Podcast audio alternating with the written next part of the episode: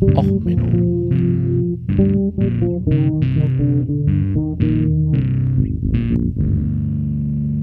Der inkompetente Podcast über Dinge aus Militär, Technik und Computer, die so richtig in die Hose gingen. Ja, hallo, herzlich willkommen zu Och Minnow, dem Podcast für alles, was in Militär, Technik und sonst wo so richtig in die Hose geht. Ja, heute nochmal wieder mit einem kleinen Kriegstagebuch, Hybrid, was auch immer Folge. Äh, ja, also ähm, als Musik heute Arthur Brown mit Fire aber auch hauptsächlich nur deswegen, weil nämlich die Bundesregierung selber das als Propagandasong, äh, nicht Propagandasong, als musikalische Untermalung bei einer Informationswehrübung eine Zeit lang verwendet hat. Es geht nämlich heute um Rekrutierung, es geht heute um den Gepard und es geht noch um Sachen, die sonst wo waren. Ich werde heute auch mal ausnahmsweise Kapitelmarken setzen. Ähm, Liegt halt daran, dass es ein bisschen vielleicht länger werden kann. Wenn euch ein Thema nicht äh, interessiert, dann könnt ihr skippen. Ähm, also wir machen jetzt erstmal ein bisschen los mit allgemeinem auch Menno-Zeug. Ähm, ach so, äh, Musik heute wollte ich neben äh, Fire eigentlich Steel Panther nehmen, weil ich es bei der Panther-Episode vergessen hatte, äh, also Panther-Episode, ähm, Steel Panther zu nutzen. Und die passen so richtig schlecht in den aktuellen Diskurs um Waffenlieferungen, deswegen sollte man sie da nehmen. Ähm, aber zum Allgemeinen auch Männerzeug, also falls ich ein bisschen doof mich anhöre, ja, ein bisschen Familienstress ist halt so. Äh, Familien kann man sich nicht aussuchen, im Gegensatz zu Feinden und Freunden.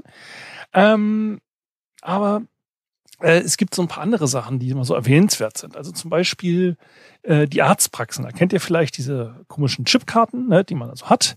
Und die steckt man ja in so tolle Geräte und die sind dann hochverschlüsselt mit äh, Servern die denn von der Bundesregierung angemietet werden. Also es ist nicht äh, vom Gesundheitsministerium selber Server, sondern das wird dann verbunden und dann sind da ganz viele Interessensverbände dabei.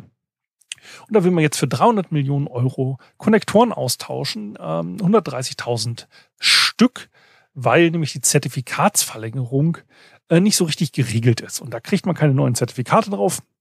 So ein ähnliches Problem hatte ich ja schon mal erwähnt bei der Geschichte mit den Zahlungsdaten. Ähm, ist auch so ein Problem auf dem EC-Terminals, die ähm, ja zu verlängern. Und so ähnlich geht's jetzt auch den Arztpraxen. Und Arzt-IT, naja, das ist nochmal besonders witzig. Ähm, ja, dann haben wir auch den Aufstand der Maschinen. Lange drauf haben wir gewartet. Terminator hat's uns immer versprochen. Jetzt ist es endlich soweit. Ja, ähm, ihr kennt ja diese kleinen nervigen Schachkinder, also diese kleinen nervigen Schachnerds. Ähm, ja, okay, ich war nie klein, äh, ich war immer nur der nervige Nerd, aber mit meinem größten Wachstum war ich einfach nur. Ähm, aber da hat nämlich in Russland äh, hat man eine Computerschach-Olympiade gemacht, wo mit einem Roboterarm ähm, naja, äh, die Teile, also die Figuren bewegt wurden und da so ein Simultanschach gespielt wurde. Und da hat ein siebenjähriges Kind ähm, einen Fehler gemacht. Das hat nämlich den, in den Arbeitsbereich des Roboters gegriffen das kennt man in Deutschland, also kooperative Roboter entwickelt man dann, die ähm, dann sofort anhalten und ihre Operation beenden, damit äh, die Menschen nichts passiert. Gut, in Russland hat man dort ein wenig andere Maßnahmen ergriffen. Dort hat der Roboter einfach die Hand des Kindes gegriffen und ihm einen kleinen Finger gebrochen. Also das ist auch eine Art und Weise, dem Kind beizubringen, nicht mehr in die Nähe von Robotern zu greifen. Also so gesehen, ähm, ich glaube in Deutschland dieses System mit kooperativen Robotern, die automatisch stoppen, sobald sich ein Mensch in den Arbeitsbereich begibt, halte ich für besser. Obwohl die nachhaltigere Lektion sollte wahrscheinlich das mit dem kleinen Kind gewesen sein. Ähm, ja, dann gibt's äh, Neuigkeiten von der US Army. Die Kleberkaserne in Kaiserslautern. Dort gibt es Probleme mit besoffenen Fahrern. Und zwar ähm, man hat jetzt verboten, dass die Soldaten außerhalb der Basis überhaupt Alkohol trinken dürfen, weil es gibt da so die elektronischen Scooter auch in der Gegend. Und ähm, ja, die äh, haben dafür gesorgt, dass es dort sehr viel Beschwerden gab, dass besoffene Soldaten irgendwo durch die Stadt gescootert sind. Und da muss ich sagen, das ist schon eine harte Strafe. Also es ist eine harte Strafe, dass die jetzt kein Alkohol mehr trinken dürfen. Das die armen Soldaten, die zwar in den Krieg ziehen dürfen, aber teilweise in der USA noch nicht mal legal trinken dürfen, weil die noch nicht 21 sind. Ja, die dürfen töten und getötet werden, dürfen aber nicht, weil sie noch nicht 21 sind, trinken. Und dann kommen die da nach Deutschland und dürfen ab 18 trinken. Also es ist schon dann eine fiese Strafe, dass die jetzt nicht mehr außerhalb der Basis trinken dürfen, weil sie zu besoffen waren, um mit so einem Scooter zu fahren. Ich meine, man, um, ehrlich gesagt, um Scooter auszuhalten, muss man besoffen sein, aber das ist ja nichts mit dem Fahren, das hat ja nur was mit der Musik zu tun. Und das ist ja noch nicht mal das Schlimmste, was diesen armen Soldaten passiert ist sondern es gibt sogar noch eine schlimmere Strafe. Das ist jetzt Grafenwörth Trainingsserie. Und wie gesagt, diese ganze Gegend dort unten, die ist ja so ein bisschen amerikanisch vorbelastet. Eine schlimmere Vorbelastung ist dann allerdings ein wenig weiter südlich. Das sind denn die Bayern. Und dort ist es passiert, dass nämlich ähm, auch in Gravenwöhr, ja, das ist die, auch die Trainingsgebiet, und da hat sich dann nämlich der Herr Markus Söder persönlich mit der neuen Rotation äh, im März gezeigt und hat dort denn als Zeichen des Freistaats Bayerns, dass man die Soldaten ähm, begrüßt, hat man ihnen dann äh, ein Weißwurstfrühstück ähm, serviert. Also Weißwurstfrühstück ist ja so schon, also als Norddeutscher fragwürdig. Das, man kann jetzt den richtig passenden Senf, also bei Mildtwitter geht bei Senf dann immer eine Riesendiskussion los. Das lassen wir jetzt mal heute. Ähm, also man sollte einen passenden Senf dazu haben zu der Weißwurst. Ähm, man darf den süßen Senf vielleicht durch einen vernünftigen Senf äh, austauschen und die Weißwurst vielleicht durch eine vernünftige Bratwurst. Dann ist das Frühstück schon ganz brauchbar. Aber diese armen Soldaten, die mussten jetzt, weil nämlich der Söder vorbeikam, das war ja eine, eine Fotooperation, da hatte man auch nicht ähm, genug für sie. Es war nur so für ungefähr die Hälfte der Soldaten. Aber ich meine, okay, die andere Hälfte ist vielleicht besser dabei rausgekommen, das weiß man so nicht. Aber ähm, sie mussten da gut eine Stunde mit ihren Tabletts stehen, bis die Fotooperation fertig war. Und ich meine, so eine Weißwurst frisch aus dem heißen Wasser ist schon okay, sie ist essbar. Ich war lang genug in Bayern stationiert durch die Bundeswehr, dass ich sage, sie ist essbar. Mit genug süßem Senf, genießbar. Wenn es dazu Leberkäse geht, äh, gibt, wird es noch besser. Und mit einer Brezel und ordentlich Butter ist es auch okay. So, die hatten dann auch noch extra äh, ja, äh, so schöne äh, Anleitungen, was, wie man die zu essen hat, weil meine, eine Weißwurst muss man ja halt so halb wieder ne, aus dem Darm da rauskotzen und so. Und das musste man den Soldaten ja auch erklären. Und jetzt stellt euch mal vor, also ihr dürft schon nicht mehr saufen und dann als Strafe müsst ihr auch noch so eine Weißwurst rein, euch reinziehen. Die dann auch noch kalt ist, weil ihr da eine Stunde gesessen habt für diese Fotooperation, damit der Herr Söder seine Wahlkampffotos kriegt. Also der muss ja da schon keinen Wahlkampf mehr machen. Also trotzdem ne, musste er sich mal wichtig fühlen. Und ja, das finde ich schon hart. Wobei es natürlich auch so, hm, naja, äh, Weißwurst äh, mussten wir dann auch immer essen. Also ich war ja auch äh, IT-Office-Lehrgang, habe ich ja auch in Bayern gemacht und da gab es dann immer das Weißwurst-Frühstück äh, in der Offiziersmesse und zwar mittags, äh, freitags. Und man, wir durften erst fahren, nachdem wir gesellig zusammen, also das Ende der Woche gefeiert haben. Ähm, und ähm, also am Anfang habe ich dann so gegessen, dass ich halt satt war. Ne, so, ähm, weil man ist ja dann noch mal so gute zehn Stunden mit dem Zug unterwegs gewesen, zurück in den Norden. Ähm, ja, und dann ist irgendwann, ne, hat man so zwei Weißwurste gegessen, Leberkäse, noch zwei Brezeln, so dass man halt den Tag über nicht mehr groß Appetit hatte. Gut, den Appetit, der äh, ist weg nach der ersten Weißwurst, der Rest ist dann nur so für die Substanz. Ähm, naja, und dann kam halt irgendwann raus, ähm, naja, wir dürfen sofort fahren. Also wir mussten nicht warten, bis alle aufgegessen hatten, sondern so wegen der Geselligkeit, sondern wir durften sofort zum Bahnhof, sobald wir unseren Anteil aufgegessen haben. Sag's euch mal so, also ähm, im Weißwurst inhalieren war ich danach äh, Meister. Ne? Also so äh, schönen Freitag noch und tschüss. Ähm, ja, weil man wollte ja möglichst schnell nach Hause. Aber wie gesagt, ne, die armen Soldaten in den äh, Es gab übrigens kein äh, bei den Bayern hier, ne, bei den Grafen Würr, bei den Amis, da gab es auch kein Bier zum Frühstück. Ne? Also, ist ja sogar noch das Schlimmere. Also kalte Weißwurst, wahrscheinlich noch schlechten Senf dazu und dann noch nicht mal Bier. Ähm, ja, was haben wir denn noch so an interessanten, witzigen Sachen? Ja, ähm, ich habe euch noch mal ein Foto von russischen Geschützrohren dazu gehauen und dann kommen wir jetzt mal äh, in, zum Hauptthema, nämlich zum ersten der beiden Hauptthema, zum Thema Ausbildung, Recruiting und ähm, ja, wie äh, kann man denn langfristig Fähigkeiten bei der Armee halten? Das ist ja ein Thema, das uns hier immer beschäftigt hat. Das hat uns ja immer beschäftigt in dieser gesamten Diskussion, welche Waffen liefern wir denn jetzt der Ukraine? Weil es dauert ja so total lange, da Personal für auszubilden. Das ist ja total schwierig und überhaupt und grundsätzlich und das dauert und naja, ich beschäftige mich zurzeit so ein bisschen mit ähm, Recruiting und Personal, weil irgendwie in der Arbeit muss ich neues Personal ausbilden. Ja, äh, so viel zum Thema Beurteilung, wen sollte man nicht auf Personal loslassen. Irgendwie muss ich ja dann doch irgendwie Leute ausbilden. Kriege dafür immer gute Benotung, also irgendwie klappt es dann doch. Ähm, naja, und da ist die Frage, wie bildet man Leute am effizientesten aus? Und das hat über die Gesellschaft, über die Zeit, haben das viele Organisationen versucht und überhaupt äh, das mehr oder weniger gut hingekriegt. Und da ist es jetzt halt so diese Sache mit diesen Arch äh, Orchideenfertigkeiten. Also eine Armee, wie man einen Infanteristen ausbildet, klar, da braucht man eine ganze Menge von. Aber Armeen haben oft erstaunliche Sonderfertigkeiten. Irgendetwas, was man eventuell mal braucht. Ne? Jetzt wie im Ukraine-Krieg.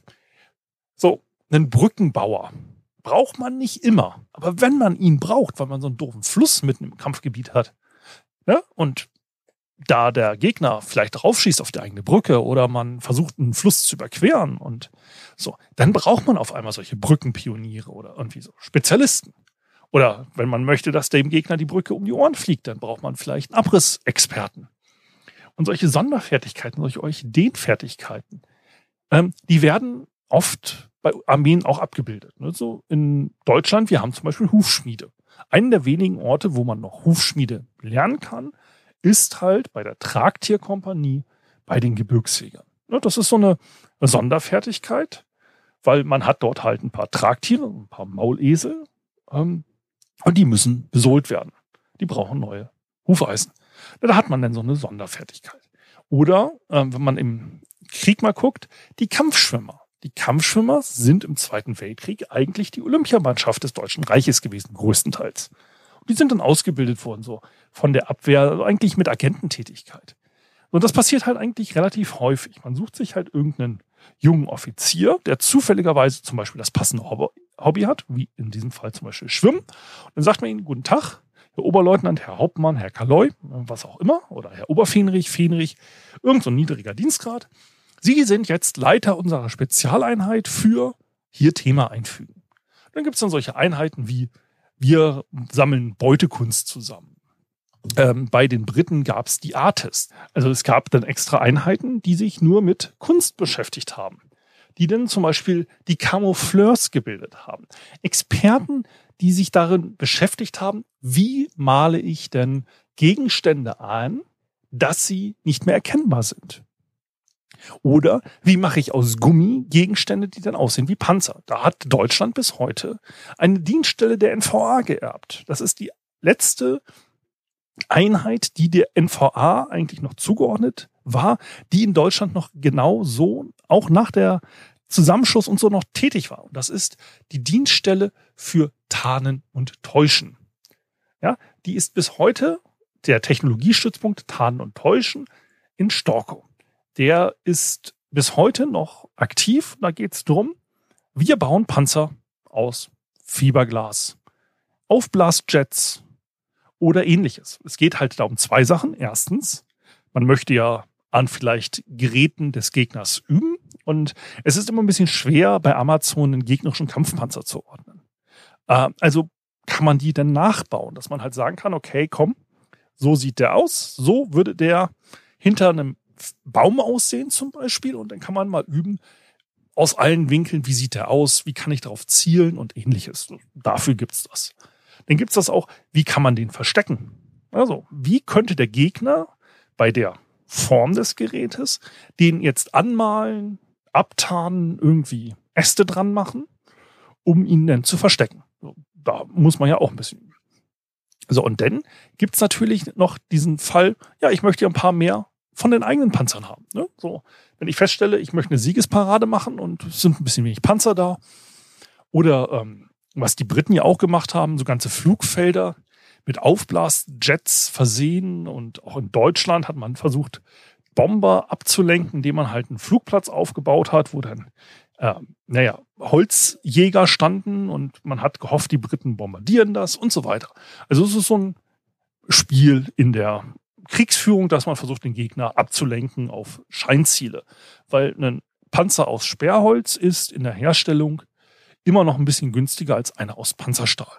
Na gut, ich weiß jetzt nicht beim aktuellen Rohstoffmarkt, ob das immer noch so stimmt.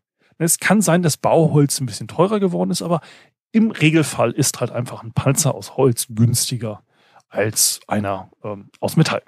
So, und solche Sonderlocken, wie gesagt, von Einheiten, die Kunstwerke requirieren sollten, bis experimentelle Einheiten, die irgendwas ausprobieren sollen. Sowas hat man in Armeen relativ häufig. Das sind so eigene Start-ups im Unternehmen quasi, ne? so Entwicklungsabteilungen und sowas. Und naja, das ist halt oft so, wenn so eine Einheit aufgestellt wird, dann ist das erstmal experimentell. Dann probiert man rum und dann irgendwann hat dieser junge Offizier sich was ausgedacht, das klappt denn so ein bisschen.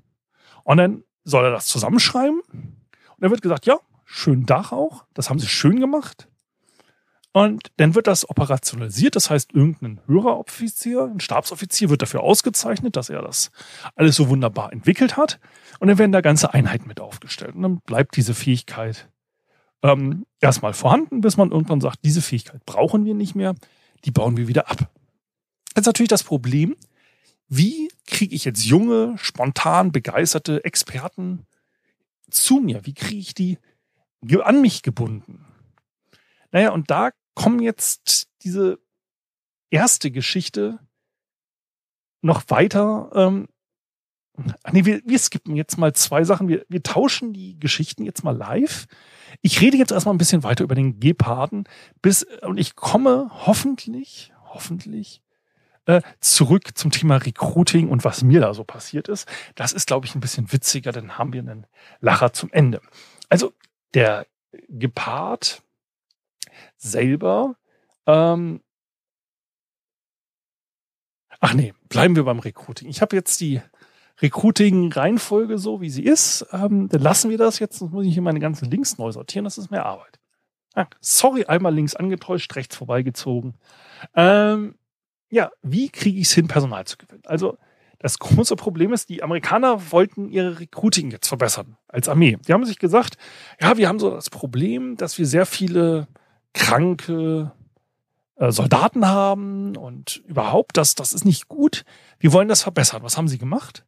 Sie haben ein neues Gesetz geschrieben, womit die, das US-Rekrutierungsbüro ähm, an Vertragsärzte die gesamten Daten, den gesamten Medizindatenstand, also die gesamte medizinische Vergangenheit der Rekruten schickt und die überprüfen das. Wenn du also mal als Jugendlicher so im College ein bisschen Drogen genommen hast oder mal eine depressive Phase hattest, ja, gratuliere, der Vertragsarzt äh, kickt dich raus, ähm, weil du bist nicht mehr geeignet fürs Militär. Schade. Jetzt äh, haben die USA festgestellt, das war nicht so ganz optimal und nämlich keine Recruiting-Einheit schafft es, ihre Recruiting-Ziele zu erreichen. Ja, schlimm. Da muss man mal was Modernes ausprobieren. Ähm, ich habe auch schon drüber geredet, ähm, dass die ähm, UK-Armee, also die Großbritannien, ähm, dass die versucht haben, hier Binge-Gamers und so weiter gezielte Werbung zu schalten, um Leute reinzuholen, die ähm, ja, äh, ja besondere Fähigkeiten haben. Ne? Und die haben ähm, da auch mehr oder weniger Erfolg mit gehabt. So, muss man erstmal so sagen. Und wie macht's Deutschland? Ne? Deutschland hat sich überlegt, wir machen für Sonderfälle, machen wir ähm, eine eigene Reserve auf. Da machen wir für besondere Fertigkeiten, da machen wir eine Reserve, die ist ein bisschen spezieller. Ne? Da, da holen wir uns Hochwertpersonal. Das ist so, wir haben ja jetzt mehrere Reservekategorien, ja, durch die Zeitenwende und so. Wir haben diesen Heimatschutz, das sollen dann Soldaten werden, die nur zu Hause eingesetzt werden, damit man so ein bisschen die Lokalbindung schafft. Ähm, ja, und dann hat man sich jetzt gedacht, so für Hochwert, da machen wir die Cyberreserve, die Reservist im Cyber- und Informationsraum. Wenn man auf die Webseite geht, ich verlinke sie euch, da ist dann ein bekannter Nachrichtensprecher direkt als erstes. Da siehst du gleich, ne, Ulrich Meier, TV-Star und Reservist. Als erstes. Zack. Und dann hat, sieht man da so, gibt's dann so ein schönes äh, ne, Reservist aus dem Fachbereich Cyber, ähm, Reservisten aus anderen, zivile Cyber-Experten, Personal aus Wirtschaft, Wissenschaft und Industrie, und so weiter. Und die sollen alle ins Expertenportal Cybernetz. Da soll, da soll so eine Cyber-Community entstehen. Und ich habe ja immer so ein bisschen mit der Cyber-Community zu tun gehabt bei der Bundeswehr. Ich meine, ich war mal IT-Sicherheitsbeauftragter. Ich gehöre nicht zur ersten Generation der Bundeswehr. Das ähm, IT-Leute, da war es so Hand ausgelesen. Die wurden dann ja auch für viel Geld in die USA geflogen, äh, zu FBI Study Tours. Ich bin so die zweite, dritte Generation ähm, ich kenne diese erste Generation noch und ich hänge da auch hin und wieder dann auf irgendwelchen Konferenzen rum. Und ähm, ich meine, wie gesagt, der oberste ITler eine Zeit lang, der sich um sowas gekümmert hat, das war ein Pädagoge. Das sagt so einiges über die Personalentscheidungen aus. Ähm, nichts gegen Pädagogen. Ne? Also möchte ich jetzt nicht drauf äh, wettern. Ich meine, es ist nicht ganz so schlimm wie BWL. Ähm, BWL und äh, gibt es so ein paar interessante Nee, das lassen wir mal. Wer auf meinem Twitter-Profil unterwegs ist, der weiß, was ich von BWL und VWL halte. Ähm, naja, und da ist so, man will halt hier aktiv Cyber-Experten ähm, gewinnen. Da gibt's auch eine schöne Recruiting-Broschüre, da gibt's dann auch den Link zu dem Interessensportal. Also wenn man sagt, man möchte sich, ähm, interessiert sich dafür, dann geht ein Link auf, der gar nicht funktioniert. Da habe ich erst durch Twitter erfahren, dass sich, sich dabei um ein Lernportal handelt, wo man einen Zugang braucht und dann kann man den Link da reinkopieren. Also in dem öffentlich verfügbaren PDF ist ein Link auf eine Intranet-Webseite dran. Hm. Gut, dachte ich mir, kann man sich ja anmelden. Nee, zurzeit ist da auch die Anmeldung für Zivilisten von außen ist da nicht erlaubt. Aber ähm, wie gesagt, diese Cyber-Reserve, die, da habe ich schon längere Zeit was munkeln gehört. Ein Kollege hat mich gefragt, so hier vor ein paar Jahren schon, wie schaut's denn aus? Ähm, ein gemeinsamer Kollege von uns, der noch bei der Bundeswehr ist, der hat mal wieder gefragt, ob wir nicht könnten uns so. Und ähm, da habe ich gesagt, ja, an sich könnte man sich das ja vorstellen als Reservist. Ich bin halt sehr faul, was Papierkram angeht. Ne? Also ich bin zum Beispiel ein Nichtträger des Seefahrtsabzeichens. Ähm, bei der Marine, wenn man so und so lange auf See war, auf seegehenden Einheiten, dann kriegt man dann einen schönen Anker in Gold, Silber, Bronze, je nachdem, wie lange man auf See war. Dafür muss man nachweisen, dass man auf einer seegehenden Einheit war.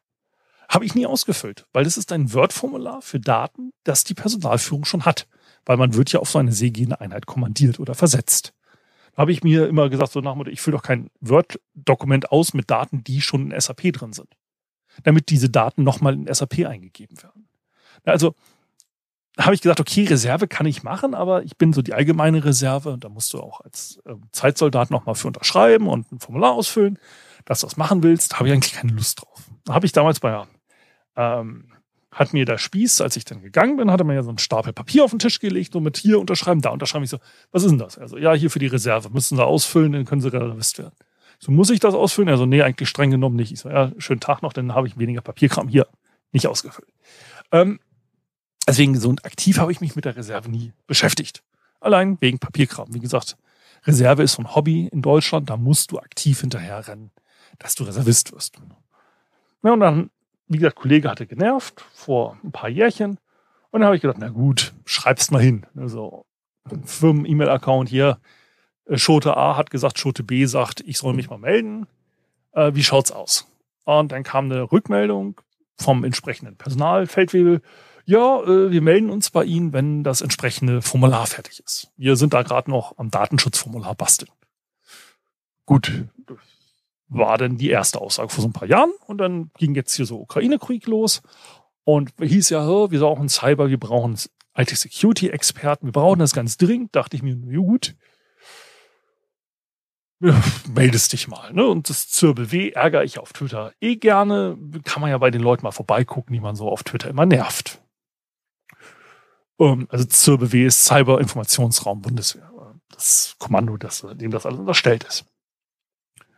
Und wie gesagt, ich war ja vor Gründung des ZIRS bei der Bundeswehr. Ähm, deswegen, ich sollte zu der Vorgängerdienststelle, das hatte sich mein damaliger Kommand ähm, Geschwaderkommandeur für eingesetzt, ging aber nicht. Ähm, erstens war es ja noch streng geheim, das war ja noch gar nicht offiziell. Und zweitens, ich war kein Heeres-Eloka, also elektronischer Kampfführungsoffizier, ich war ja nur IT-Offizier. Damit war ich nicht geeignet für eine IT-Stelle, äh, die da aufgebaut wurde. Ich hatte mit denen dann später noch ein bisschen Kontakt. Der damalige Leiter war ein bisschen überrascht, dass ich ihn angerufen habe. Ähm, nee, gut, wenn man wusste, wie die Einheit heißt, dann stand sie auch im Telefonbuch. Ne? Sie war ja super streng geheim, aber dafür trotzdem im Bundeswehr-Telefonbuch verzeichnet. Konnte man also bequem mit telefonieren. Ähm, aber wie gesagt, bin ich aus dem Bundeswehr raus und hatte dann eigentlich mit dem ZIRBW keine größeren Berührungspunkte. Die sind dann kurz nachdem ich raus war, sind die aufgestellt worden. Ein grausamer Marsch. Ähm, Marine mit äh, Barett auf dem Kopf sah nicht gut aus. Also beim Ausstellungsappell Barett, Kampfstiefel, also Marineuniform, so richtig. Uah. Na gut, aber äh, gab es jetzt eine extra IT-Abteilung, äh, hat sich dann um alles IT gekümmert und ich kriegte irgendwann einen Brief auch, ja, hier, Frau von der Leyen, könnte sich vorstellen, wollen Sie nicht wieder Einsteller machen? So klassische, alles was nach IT aussah, äh, kriegte so einen Brief. Man braucht ja Personal. Damals hatte ich dann aber schon die Aussicht auf einen neuen Job und so und dann nein. Und wie gesagt, jetzt im Rahmen des Ukraine-Kriegs dachte ich, na gut, meldest dich mal. Geht ja los, sie brauchen Personal. Und dann habe ich da halt hingeschrieben, habe gesagt, ja, ich würde mich interessieren, ziviler Fachmann und so. Und kriegte äh, denn kurze Zeit später ein Word-Formular und eine, diese Broschüre, die man auch im Internet findet, mit, ja, hier, äh, bitte mal ausfüllen, wir melden uns. Das war dann so im März und dann kriegte ich letzte Woche Freitag ähm, guckte ich meine E-Mails an und zwischen den üblichen Recruiter, Headhunter, ja, wollen Sie nicht hier irgendwo in Frankfurt bei 175 äh, Prozent äh, vor Ort, wollen Sie da nicht einen neuen Job? War denn ein Brief dabei mit persönlich Personalangelegenheit Bundeswehr? Mhm. Reingeguckt mit, ja, Herr Römtiplöm schreibt Ihnen schönen Tag, Herr Oberleutnant zur See der Reserve. Ähm, ja, leider wird das nichts mit dem äh, Cyberreserve, Fachleutetum, Fachleute. Dachte ich, na gut, ist halt so, aber fand ich halt witzig, so zwischen zehn Recruiter-Mails ähm, auf dem Posteingang, den ich so für so Xing und anderes Spamme nutze. Und dann halt den von der Bundeswehr dazwischen, habe ich gesagt, okay, machst du einen Screenshot, stellst ihn auf Twitter, machst es also, findest es lustig. Das ist so leider so ein bisschen eskaliert.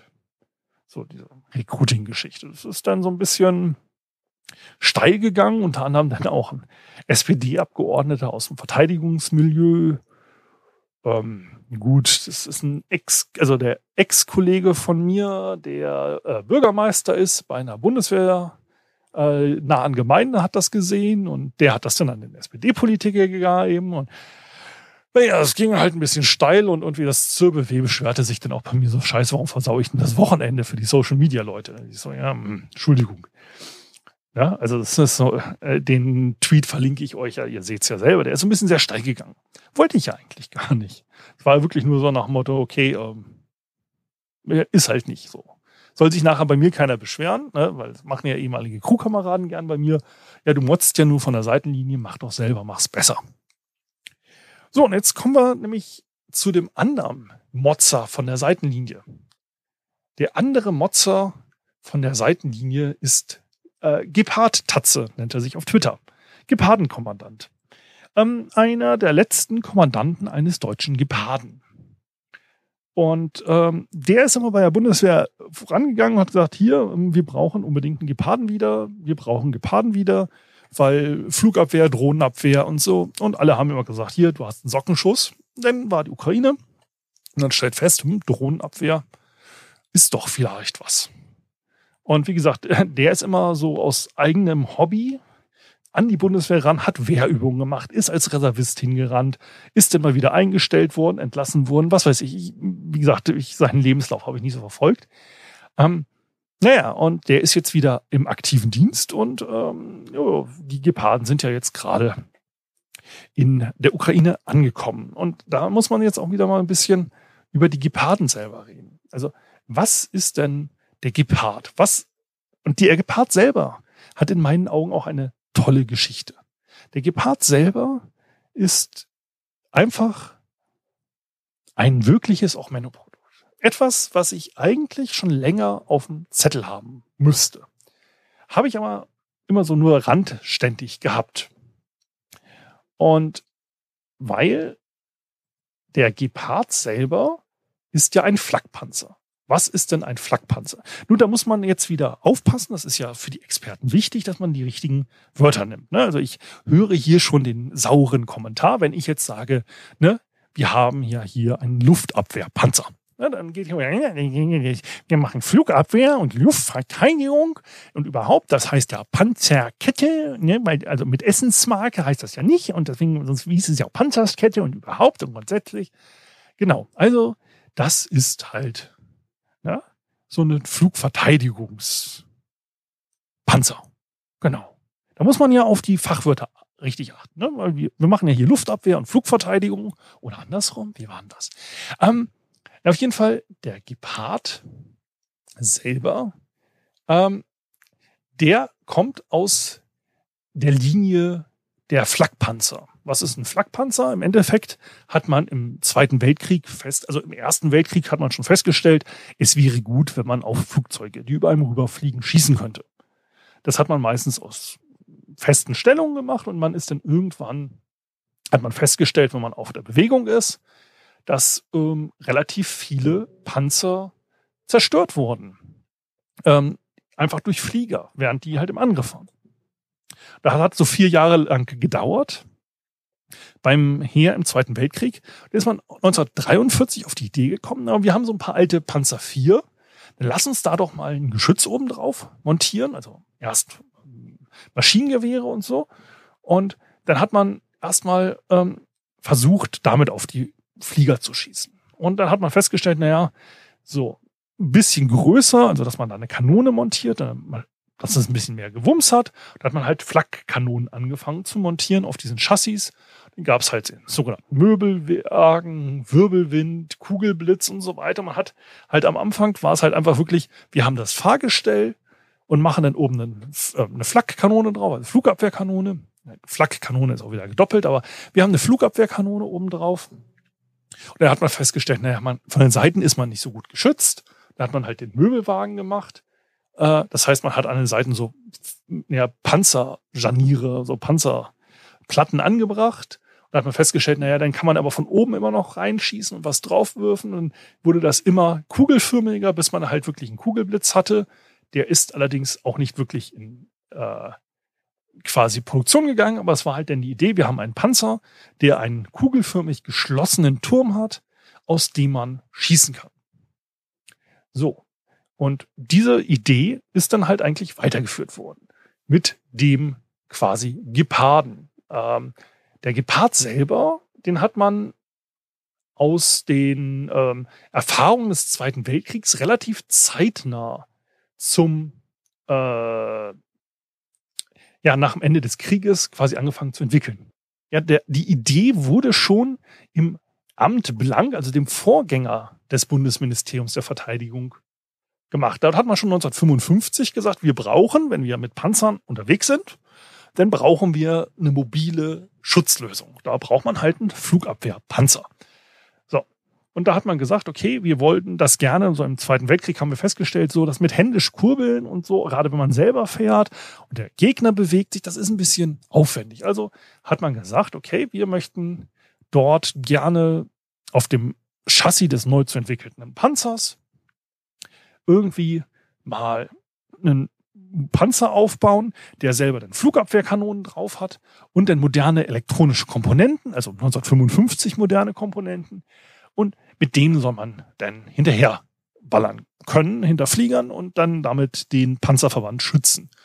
So, und da hat man ähm, ja immer rumgebaut und rumgebastelt und hat dann äh, erstmal auf einem spanischen äh, Schützenpanzer äh, oder Schweizer, was ist denn das? Hispona Süßer, hat man auf dem Schützenpanzer äh, erstmal rumexperimentiert, das hat aber nicht funktioniert. Und dann hat man gesagt, okay, 1961, wir machen jetzt hier mal ein vernünftiges Ding.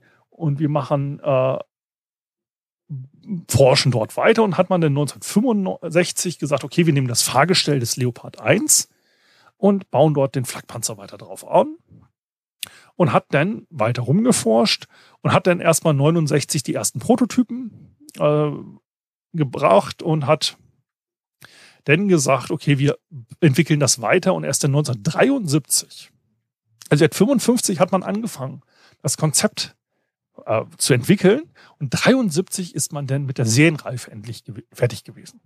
1973 ist der Gepard damals äh, in Dienst gestellt worden, äh, zwei Kanonen an der Seite, ähm, dort hat man dann 35 mm Kanonen gehabt, mit denen man auch ordentliche Löcher in gegnerische Flugzeuge stanzen konnte.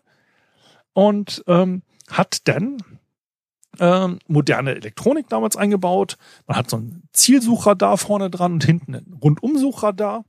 Und ja, sehr modern. Turm kann sehr schnell drehen und insgesamt ein tolles Gerät für 1973.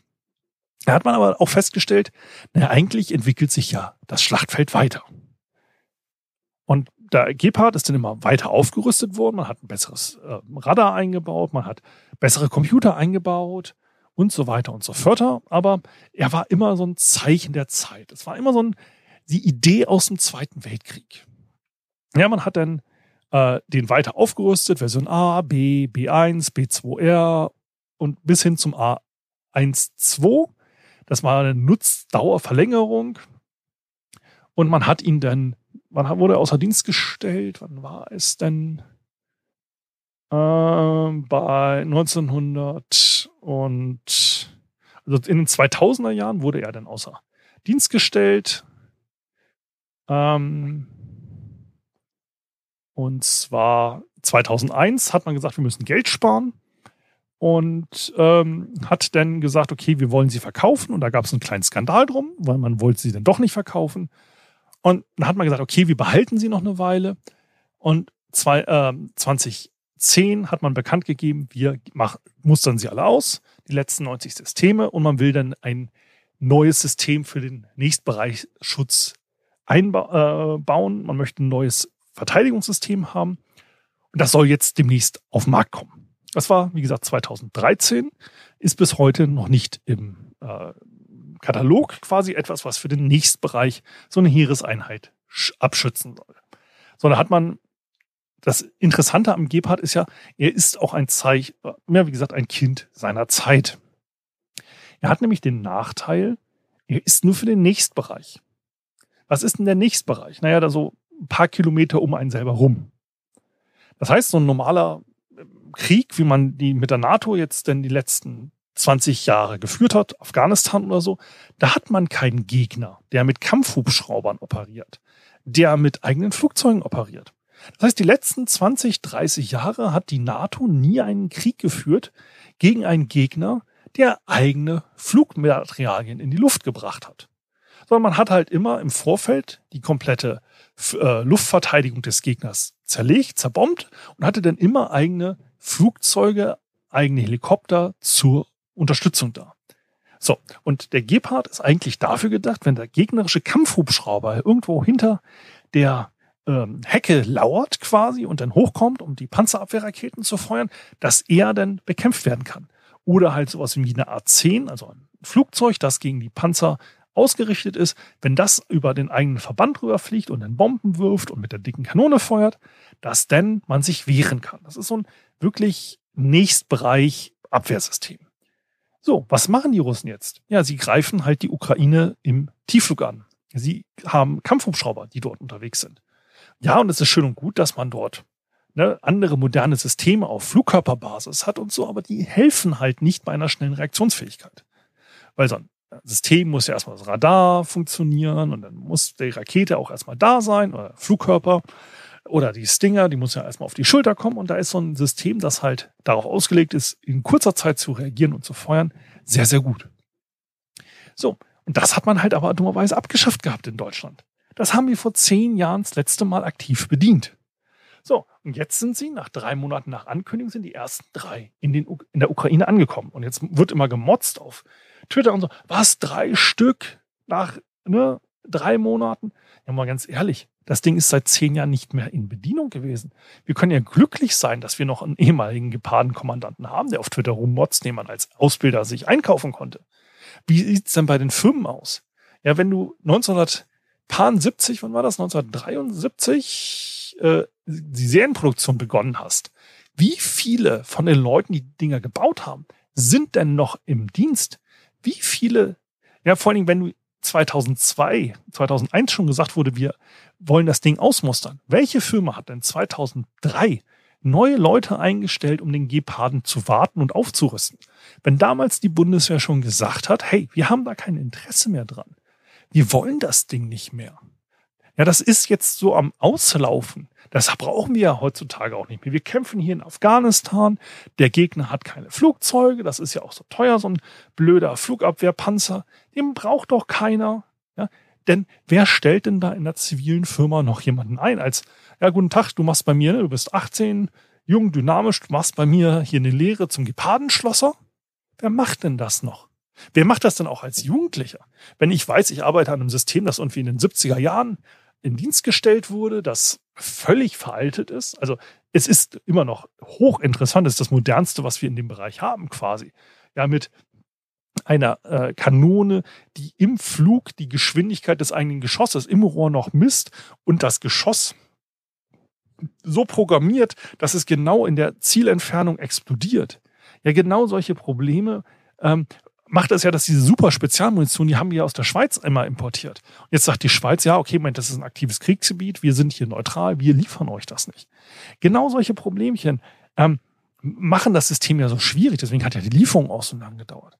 Aber wer hat sich dann freiwillig 2010 ausbilden lassen als Gepardenmonteur? Ja, wie gesagt, das ist 2010 außer Dienst gestellt worden. Das ist vor zehn Jahren gewesen. Welche Firma hält denn noch massiv Wartungskapazitäten für sowas? Selbst die Herstellerfirma. Ja, die Militärproduktion war ja bis jetzt immer so in Deutschland, wir haben ja keine Kriegsproduktion. Das heißt, wenn ich als Hersteller optimiere, ja, dann mache ich es ja so, dass ich das Minimum an Personal äh, aufwende, damit der Kunde mit dem Fortschritt noch zufrieden ist. Also ohne jetzt den Kunden zu nennen und sonst was, das war auch beim vorherigen Arbeitgeber, also so gesehen mit NDAs nicht so wild. Aber ich war mal bei einem Projekt, da habe ich einen Test gemacht. Da war die Auftraggeberfirma total der Meinung, das läuft alles wunderbar. Sie hatten ja auch immerhin zehn Projektmanager, die dieses Projekt, dieses IT-Projekt gemanagt haben. Und dann bin ich da angekommen beim Supplier und habe festgestellt, die haben exakt zwei Programmierer. Die haben mit zwei Programmierern zehn Projektmanager glücklich gemacht. Und genau so gehe ich doch auch als Rüstungsfirma hin. Ich weiß, ich kriege so und so viel Millionen. Ich soll das in der und der Zeit abliefern. Ja, Strafzahlung ist meinetwegen 10.000 Euro, wenn ich zu spät liefere ja, kann ich ja ausrechnen, wie viele Leute ich einsparen kann und ich nehme die Strafzahlung noch in Kauf.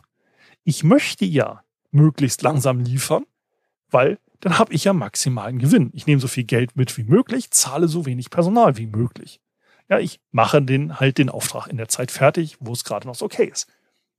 Sondern das heißt, wenn ich ein Waffensystem, das vor zehn Jahren außer Dienst gestellt wurde, ja, selbst wenn das noch mehr oder weniger intakt bei dem Hersteller auf dem Hof steht, das stand im Zweifelsfall auch zehn Jahre einfach rum. Habt ihr mal versucht, ein zehn Jahre nicht laufendes Auto anzustellen? Da ist einiges zu machen an Wartung.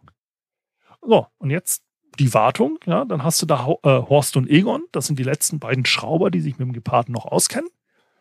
Ja, die kurz vor der Rente sind, die eigentlich ja jetzt irgendwie Hausmeistertätigkeiten machen in der Fabrik oder was auch immer. Dann sagst du denen, ja, guten Tag, ähm, ja, wir wissen, ihr seid gerade in der Corona-Kurzarbeit, ihr kommt jetzt mal ran, wir müssen für die Ukraine Geparden fertig schrauben. Dass die drei Stück in drei Monaten fertig gekriegt haben, halte ich für beeindruckend. Und ich finde das jetzt auch interessant, was die daraus noch machen. Also ähm, ich bin da gespannt, was dieses alte Waffensystem eigentlich denn leistet. Weil Wie gesagt, es ist an sich veraltet. Es ist an sich ähm, geistig das Kind des Zweiten Weltkriegs. Mit modernster Technik aus den 70er bis, naja, Anfang 2000er Jahren. Das könnte man heutzutage wahrscheinlich viel besser. Das könnte man, da gab es ja auch mal die Diskussion, möchte ich jetzt ein Fahrzeug auf Panzersketten oder mache ich da was auf Radaufhängung? Weil natürlich, wenn man feuert, ist so eine Panzerskette deutlich äh, stabiler und äh, so eine Radaufhängung, da wackelt es. Und wenn ich jetzt überlege, dass ich heutzutage ja, Kameras habe, Fotokameras, wo ich dann halt vor zehn Jahren bei einem Fotoapparat noch ein dickes Stativ brauchte, um irgendwie lange Brennweiten bedienen zu können, um dann damit Vögel aufzunehmen. Das kann ich heutzutage durch die aktive Stabilisierung der Technologie aus der Hand machen. Ich könnte mir auch vorstellen, dass mit heutiger Technologie die Präzision, die Geschwindigkeit und so weiter, die im Geparden für viel Platz, für riesen Rechneranlagen, das könnte man heutzutage wahrscheinlich schneller kleiner und präziser hinkriegen. Und wahrscheinlich würde man, wie man es beim äh, Geparden auch versucht hat, noch außen Kurzbereich Flugkörper dran machen. Beim Geparden hat man das ja mal mit einem Starter für äh, Stinger-Raketen probiert. Ist ja nichts draus geworden. So ein Nachfolgersystem wäre wahrscheinlich sehr interessant. Oder man nimmt den Geparden wieder in die Produktion, ähm, weil er sich jetzt bewährt hat. Wir werden es mal sehen. Ist hochspannend. Ähm, ich hoffe, euch hat hier diese Hybrid-Folge so ein bisschen gefallen. Sie ist ein bisschen rentig, ist ein bisschen durcheinander. Ich guck mal, was aus dem Gepaaren wird. Ich guck mal, was aus meiner Reservediensttätigkeit wird. Ja, ich guck mal, wie es mir sonst noch so ergeht. Ähm, ja, ich bedanke mich erstmal wieder für eure Aufmerksamkeit. Lasst mir gerne nette Kommentare bei iTunes da. Ähm, ich hab, man würde, wurde mir gesagt, das ist total gut fürs Ranking. Mal gucken. Vielleicht lassen wir dann ja Horst, Egon und äh, Balthasar, die dann am Geparden schrauben und das jetzt hier hören, einen netten Kommentar nach. Äh, Wenn es euch an der Fabrik gefallen hat, dann nochmal richtig ranklotzen. Die Ukraine braucht ein paar mehr. Ähm, ja, wenn auch Fragen offen sind, stellt mir die Fragen gerne. Ich versuche sie zu beantworten. Das hier ist jetzt so eine Mischfolge gewesen. Ich hatte ja vorher bei Twitter gefragt, was interessiert euch? Da wurde gesagt, 42 Prozent was über Turfs zu machen, 42 Prozent etwas über das Recruiting und 16 Prozent etwas über den Gepard. Ich habe jetzt Gepard und äh, Recruiting zusammengelegt. Ähm, etwas über Schwulenfeindlichkeit wird dann wahrscheinlich in nächster Zeit kommen. Ähm, ja, ich hoffe, es hat euch dann gefallen. Ähm, und wie gesagt, wenn es euch nicht gefallen hat, ja, dann schickt doch mal eine Waffenlieferung an die Ukraine und äh, den Podcast hier zu einem eurer Feinde. Ansonsten, ja, äh, bleibt gesund. Bis zum nächsten Mal. Alles Gute. Euer Sven. Ciao, ciao.